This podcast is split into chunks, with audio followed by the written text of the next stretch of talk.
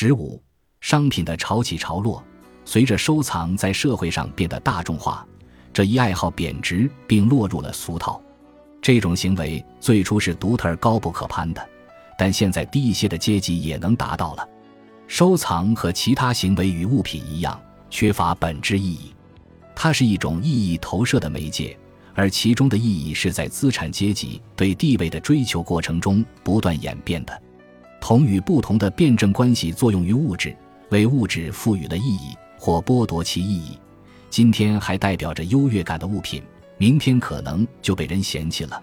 这都取决于人们品味的变化。资产阶级社会是一场骄傲的音乐会，演奏规则随着个人策略的调整而改变。这就是风格语法难以掌握的原因。风格语法总是不固定的，其中的编码是流动的。要想掌握，就得跟上不断更新的步伐。资产阶级内部为声望而争斗所造成的现象是：一段时间内，人们突然追求某些物品，然后很快又突然摒弃某些物品。这种符号之战使商品潮起潮落。先是精英阶级开始认可某些物品，然后人们疯狂模仿这些物品，很快就传播到了整个资产阶级社会中。当这些物品流进社会里，意义很快就发生了变化。经过仿造和复制，这些物品很快就变得连小资产阶级和普罗大众都触手可及了。最终，精英们开始厌恶和嫌弃这些物品，转而去追寻新的消费行为以彰显自我。这类社会上的声望竞赛引发了可称为“涓滴理论”的现象。这种商品的涓滴，使得下层社会阶层逐渐被资产阶级的消费文化所感染，符号价值经济变得大众化、正常化和自然化。从十九世纪开始，由于工业化以及随之而来的生产成本下降，商品开始在社会金字塔中以速度更快、数量更多的方式流通。在机器时代，铝、橡胶、电镀、仿金、仿青铜。仿大理石都成为新兴的材料。托克维尔这样嘲笑复制文化：贵族的时代产出了一些大作，而民主国家产出了许多小作。贵族时代的人们树立铜像，而现在人们浇筑石膏。然而，这种涓滴还有另外的因素。从十九世纪中叶开始，工人阶级的偿付能力不断增强。曾经人们手头的钱只能勉强满足吃穿。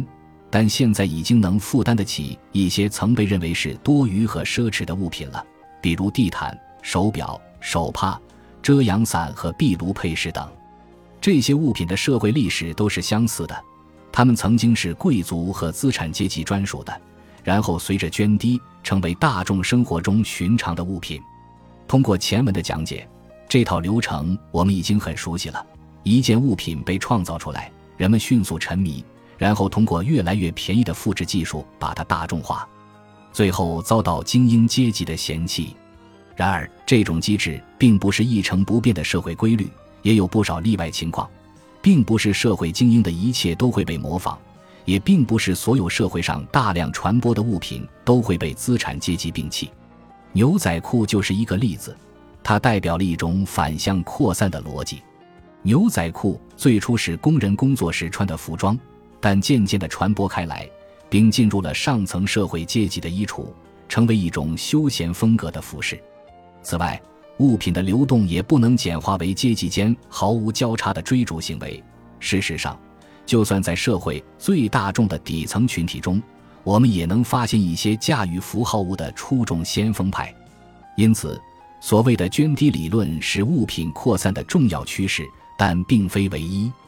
是动态本身推动了商业的发展，商品在社会里的流动意味着人们热烈地投入同与不同的游戏中，无休无止地追捧，而后摒弃，而后再次追捧某些对象。资产阶级本质上的自卑情节让他们产生通过符号物来补偿的倾向，这对消费的动态来说是不可或缺的。资产阶级是不确定也不完整的。他们必须不断地通过所拥有的物品来证明自己通过物品来表明自己的身份并带动了整个社会投入其中。